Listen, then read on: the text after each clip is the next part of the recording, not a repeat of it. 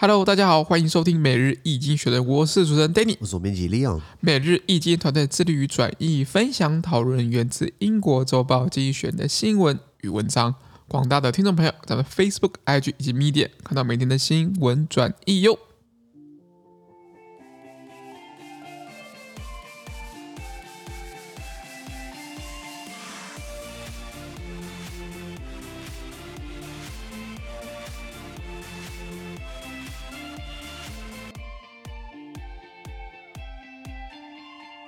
今天我们来看到从精选写出来的新闻，我们看到是十二月十六号礼拜四的新闻，而这些新闻呢，传在每日精选的 Facebook、IG 以及 Medium 第六百九十二 po 里面哦。我们看到这个新闻是立陶宛干上中国，因台湾而起的外交战。这个立陶宛人口才两百八十万，愿意为了台湾跟中国那个闹了一点，不是说闹翻了，应该说吵架吧？是的。啊，当然一方面立陶宛是向美国输诚嘛，因为大家看地图，立陶宛、爱沙尼亚跟拉脱维亚是波罗的海三小国，那他们基本上。离俄罗斯贴得很近，万一俄罗斯打过来的话，他们可能一天就沦陷了。是，所以美国的存在很重要嘛。那他因为这样跟美国输成，那一方面也是对台湾友好，不惜跟中国打起外交战。因为是这样子啊。Lithuania's last remaining diplomats left China as relations between the two countries continue to soar.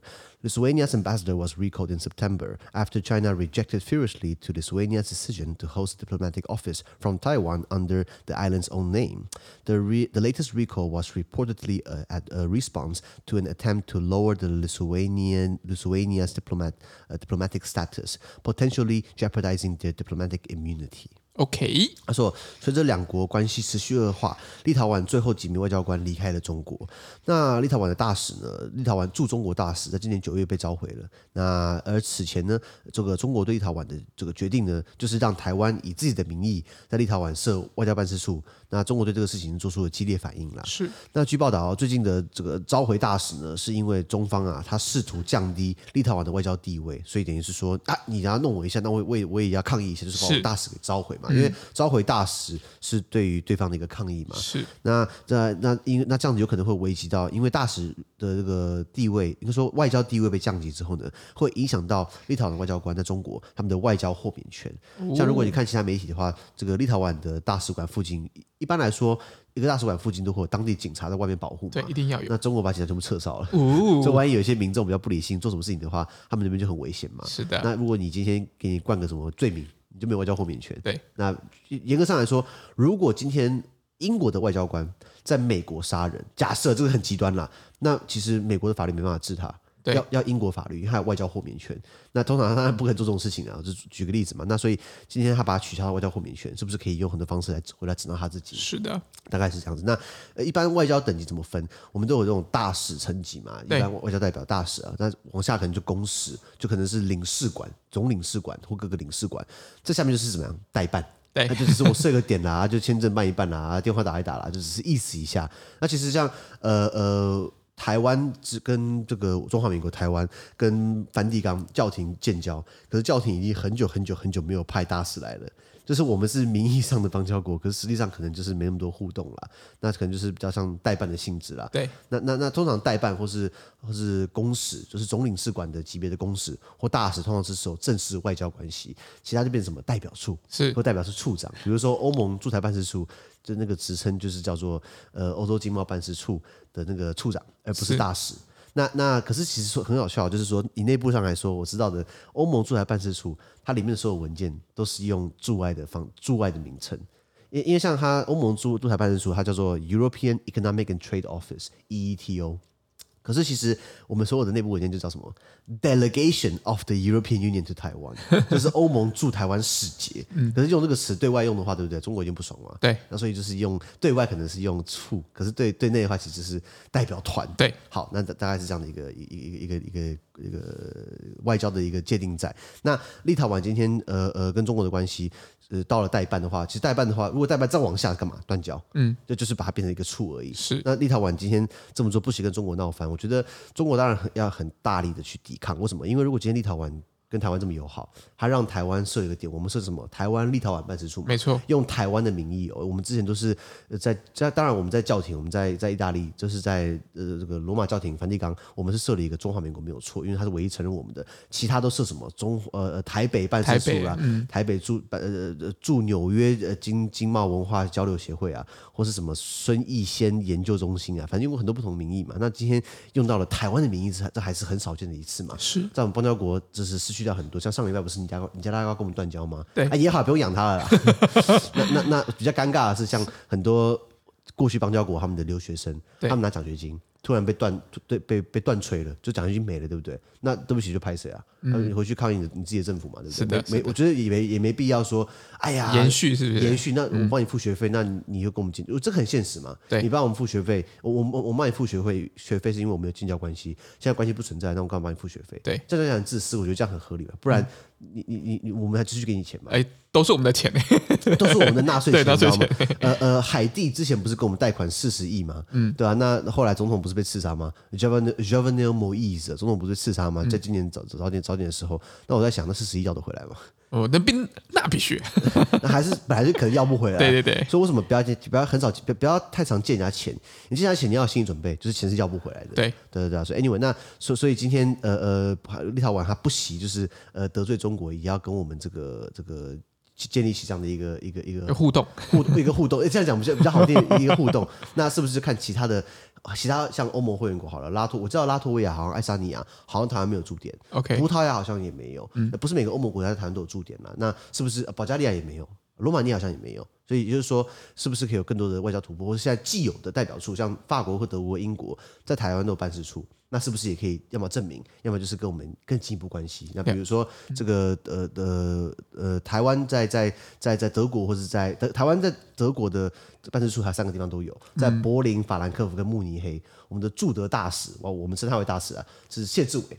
啊，这个这个谢志伟，大家如果上 YouTube 查一下，你打老 K 还我钱，就看到他以前拍了一个 MV，就是就是在讲二零零七年的时候，他喊什么公投讨党产，对对，那时候没通过，可是现在不在吵这个问题嘛？党产处党产处理嘛，就是国民党的不当党产嘛，那个那个旋律还蛮妙的，Go Go Go，哎、欸，台湾是宝岛啊，台湾不只是宝岛啊，台湾是海洋啊，真正海洋水当当，海洋公投讨党产，全民不进五后康。你有听过？有有啊，因为谢谢志伟，大家可能觉得他言论很有争议，比如说他在挥中华民国国旗，越挥越吐血，对不对？然后谢志伟他是他是外省人哦，对，他以前他是东他哎他在台湾念德文，他是好像是东吴念德文系，然后辅仁念德文所，他再去德国去念德文博士，然后他在东吴大学教德文，我上过他的课，他他讲课他上课根本就不政治化。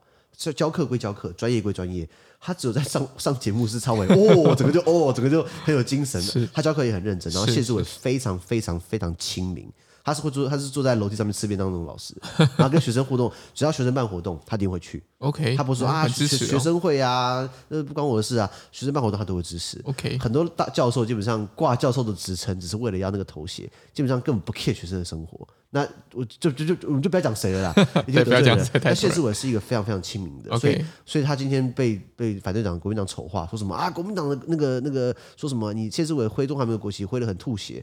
当然，双十节谢志伟也也蛮常做一些比较激烈的言论，对对对，对。那那这代表他心个人的感受嘛？因为他以前是中党爱国。他以前是国民党的，就他后来出国留学之后回来，整个转性就觉得 看透你们，就是被国民党骗了。我后来问谢志伟，为什么那么恨国民党啊？他就说国民党骗了我。我说骗了你什么？他就唉一言难尽，是赶快吃便当。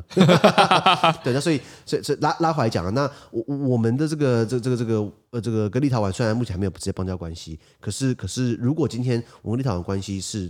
中国当然会想要去去去去去片面想要改变它，挖角，或想要去挖角等等的。那至少如果今天立陶宛比如说还 OK 撑下去啊，反正我们才两百八十万的人国家，两百八十万大概是上海人口十分之一还不到。那觉得说那中国你拿他没办法，是不是会其他国家会效仿？嗯，那对我们来说是一个新的外交开始。是是是。好的，那我们看到下一则新闻。下一个是美国的商务部啊，他觉得消费者现在是趋于谨慎。嗯，因为是这样子啊，这个 America's Commerce Department said retail sales rose by just 0.3 percent in November from the previous months. The modest growth could be a result of surging sales in October as Americans began their holiday shopping early, uh, early, uh, earlier, uh, early in in in anticipation of shortages.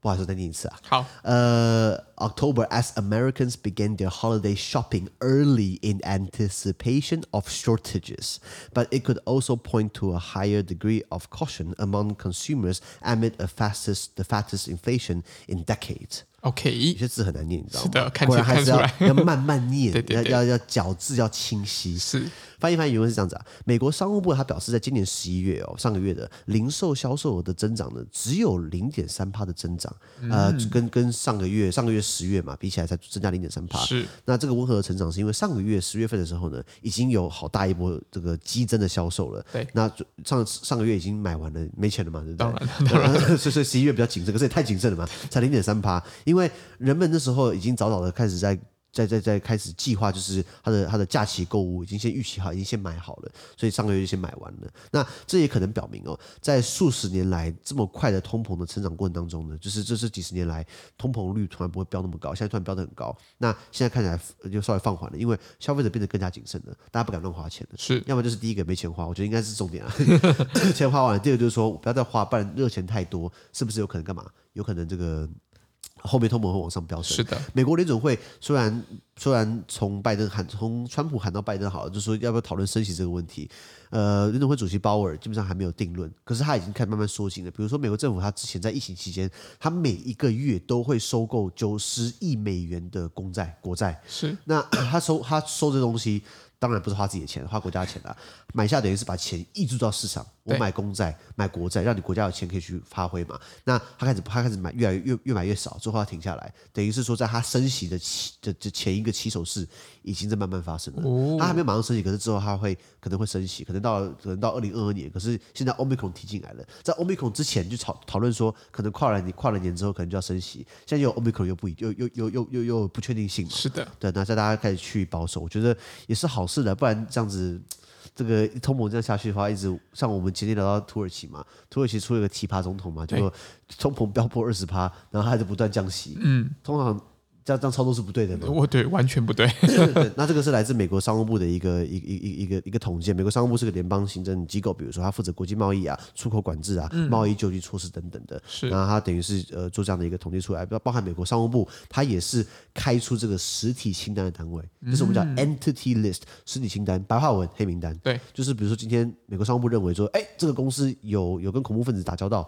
你要出口给他的话，对不对？或这个国家的话，你需要经过商务部的名单核可，是，啊，等于是卡了这一关。那你觉得说好像很遥远，对不对？华为，华为就被商务部下了三道禁令，整个华为就是被干嘛？被阉割掉了，你知道吗？嗯、所以之前我之前看三星卖场还有华为笔电，我吓一大跳，嗯，你们还做笔电的？你你还敢做笔电的、啊？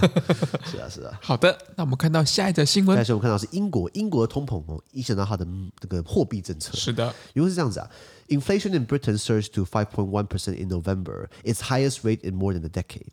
The consumer price index was propelled upwards by soaring energy costs, but prices also rose across the board. Uh, core CPI, uh, which, which excludes energy and food prices, hit its fastest pace in nearly 30 years. The Bank of England meets on Thursday to decide whether to tighten monetary policy. OK，他说英国今年十一月通膨呢飙升到了五点一趴，哎，奇怪，刚刚美国是消费这个只有成长一点点零点三趴，对，你看英国十一月通膨飙升五点一趴，英国还是很敢花啦。没错，那这个是十多年来最高的水平哦。是，那能源成本飙升推动了消费者物价指数上上涨，能能源价格是。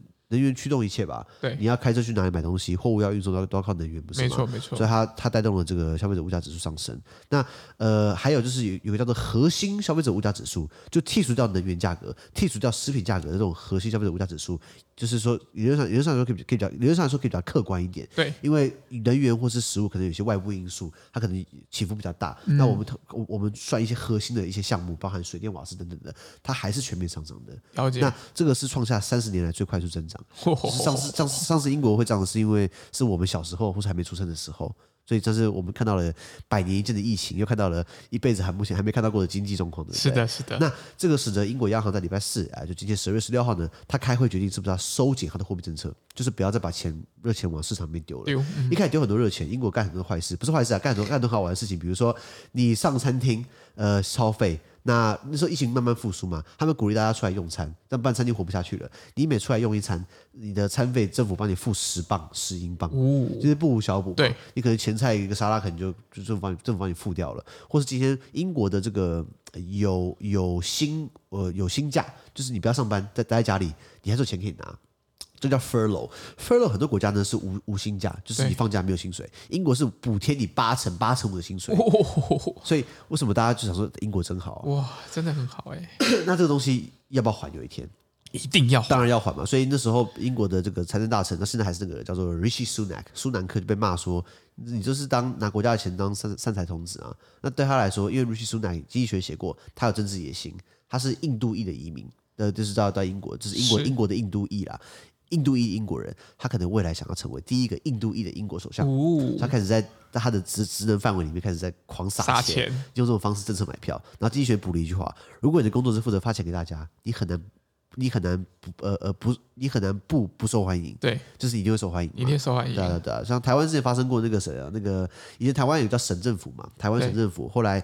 省被废掉了嘛？可是以前省省政府主席叫宋楚瑜嘛，对，号称就是怎么样？就是散财童子啊，就是要五毛给一块，是，要要五毛给一块，就是你要一座桥，我盖两座桥给你，然后重叠了嘛？因为台湾以前还有什么行政院院长，对，那你台湾省主席不是很重叠吗？就是两两个这个行政行政的层级好像重叠，没错 没错，所以后来李登辉把他废省，就是把宋楚瑜给阉割掉了，然后宋楚瑜就觉得哎怎么可以这样子？然后宋楚瑜自己跑出来选，然后出来恶心国民党，结果后来国民党就就就是两千年嘛，两千年宋楚瑜出来选嘛，然后连连战也出来选嘛，连。连战总是连败的啦，哎，押韵耶，连战是个那个人嘛，然后他连败嘛，啊，连家是这样子啊，要选举都选不上啦，不用选举的官他都当得了了，所以所以宋楚瑜两千年出来恶心国民党，后来搞得连战还有连败，然后然后啊爽到阿扁嘛，对，然后李登辉就是哎奏效了，后来发现他其实是潜伏在国民党的台湾人，没有，拉回来讲，那所以英国现在看到哦通膨持续飙升哦，那所有的不管是核心物价指数还是还是还是一般物价指数，它都是这几十年来。最快增长，所以他们现在等于是要收紧货币政策，是不是就不要放宽？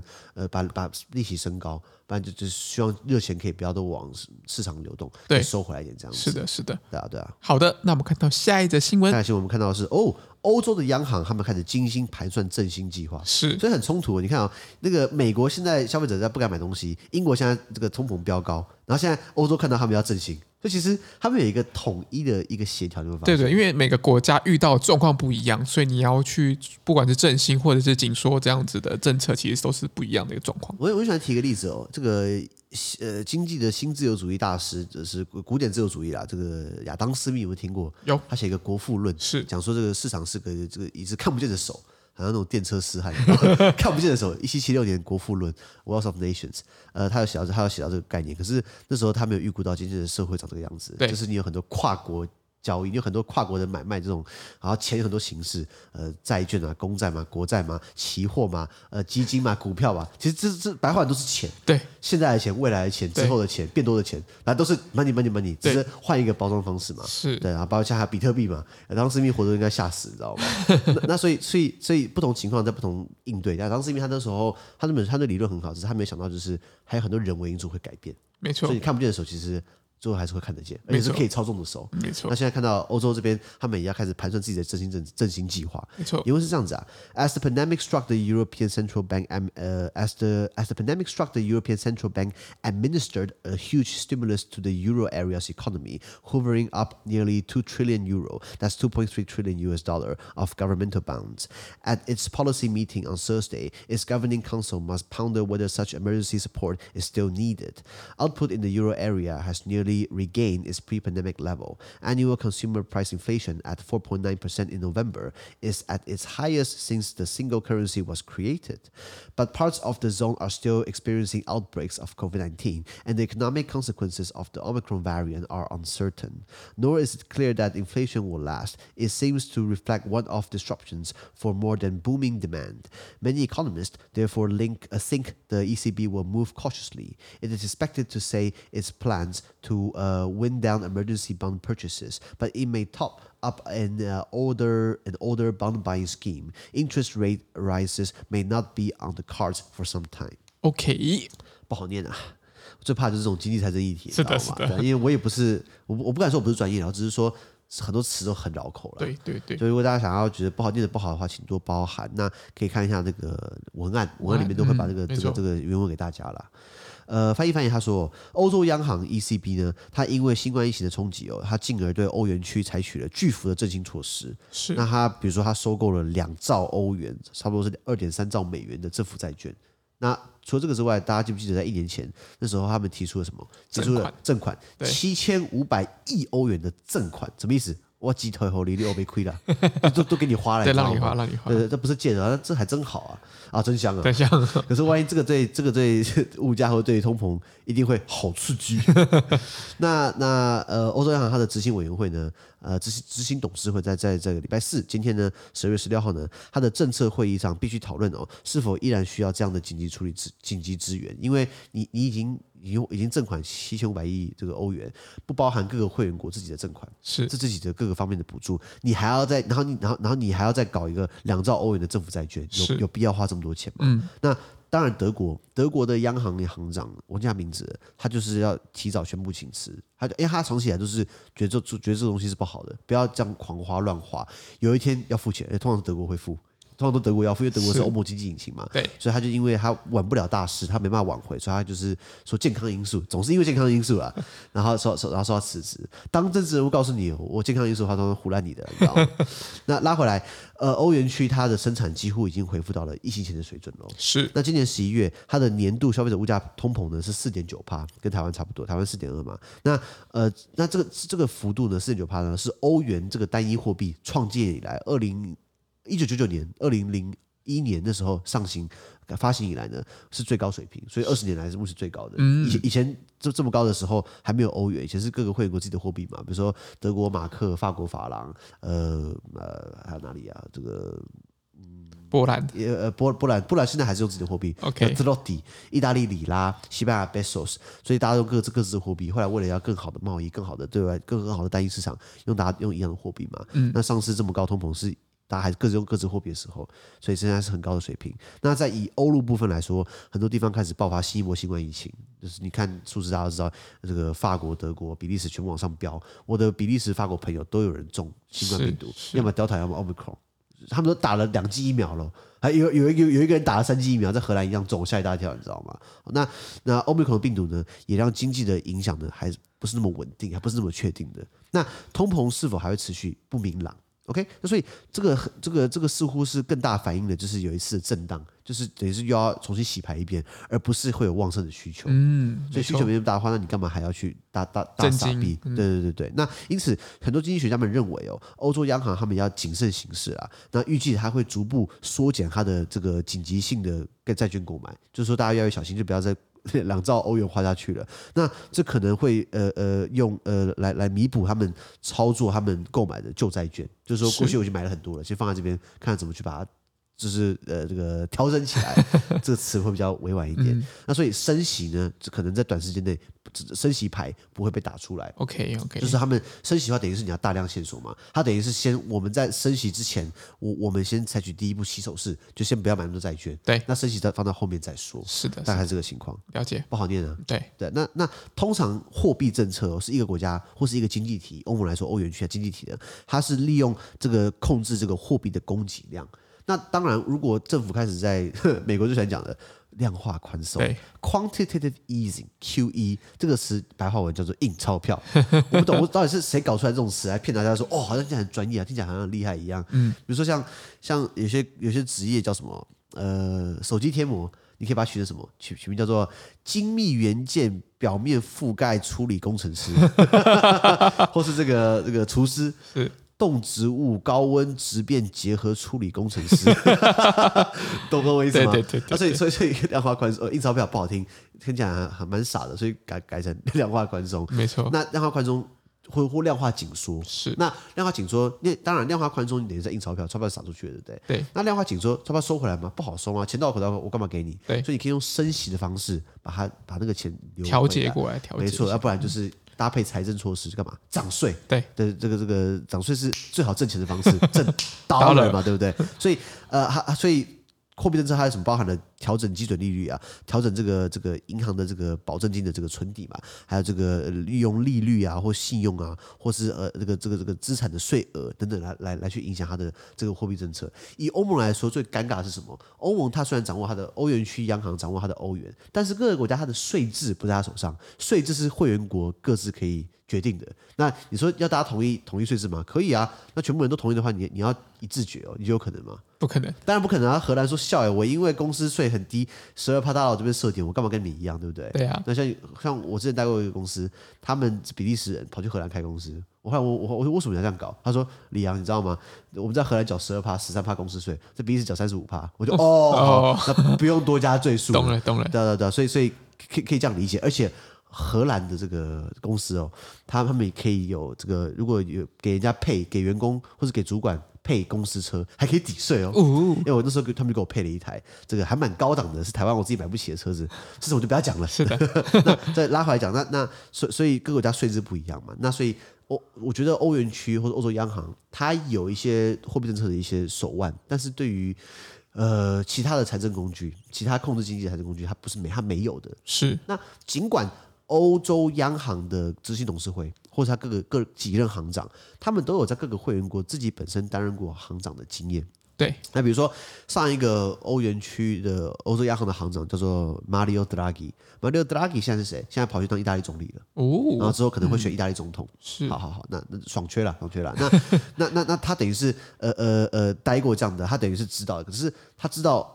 欧欧洲央行怎么操作？他现在在意大利总理，他要不要配合是另外一回事哦。哦他反而知道他的痛点，所以为什么大家知道？你查一下啊，当初七千五百亿欧元的赠款，其中很大一部分比例，一比例来上，一比例上来说，意大利拿拿拿走最。最大的份额哦，但他不是拿走就是一半以上，可是他拿走的是很大一比例的上比例上来说，那为什么人家开始骂说啊？因为之前的那个央行行长是意大利总理嘛，他等于是用、这个、自家人，自家他得用这个方式把那个钱给刮过来嘛，大大大大概是这样的情况。可是不管怎么说，可以看到的，美国好了，美国这边提到新闻是消费者开始变得比较谨慎，是，然后英国开始觉得说哦，是不是要升息了？是不是怎样怎样？欧元区也是，了解了解。好的，那我们今天的 Pocket 就到这边，而明天有其他新闻呈给各位。那对今天新闻任何想法或想要我们讨论的话，都会在评论区留言哦。还有这边也非常难经营啊，多难经营呢？就像是。呃，我找不到比喻方式了，就是要用最好的这个货币或财政政策去针对这个某每一个国家，这非常困难，非常困难。那我们也很困难，所以你可以帮我们考虑一下，帮我们赠款，帮 帮我们捐款。等一下那个 link，你的一杯咖啡钱是我们远大的梦想。是的，是的。那这个希望大家给我们支持啊，拜托拜托。资讯都提供在每日易经济的 Facebook 粉专，也大家持续关注我们的 Podcast、Facebook、IG、YouTube 跟 Media。感谢收听，我们明天见，拜拜。拜拜。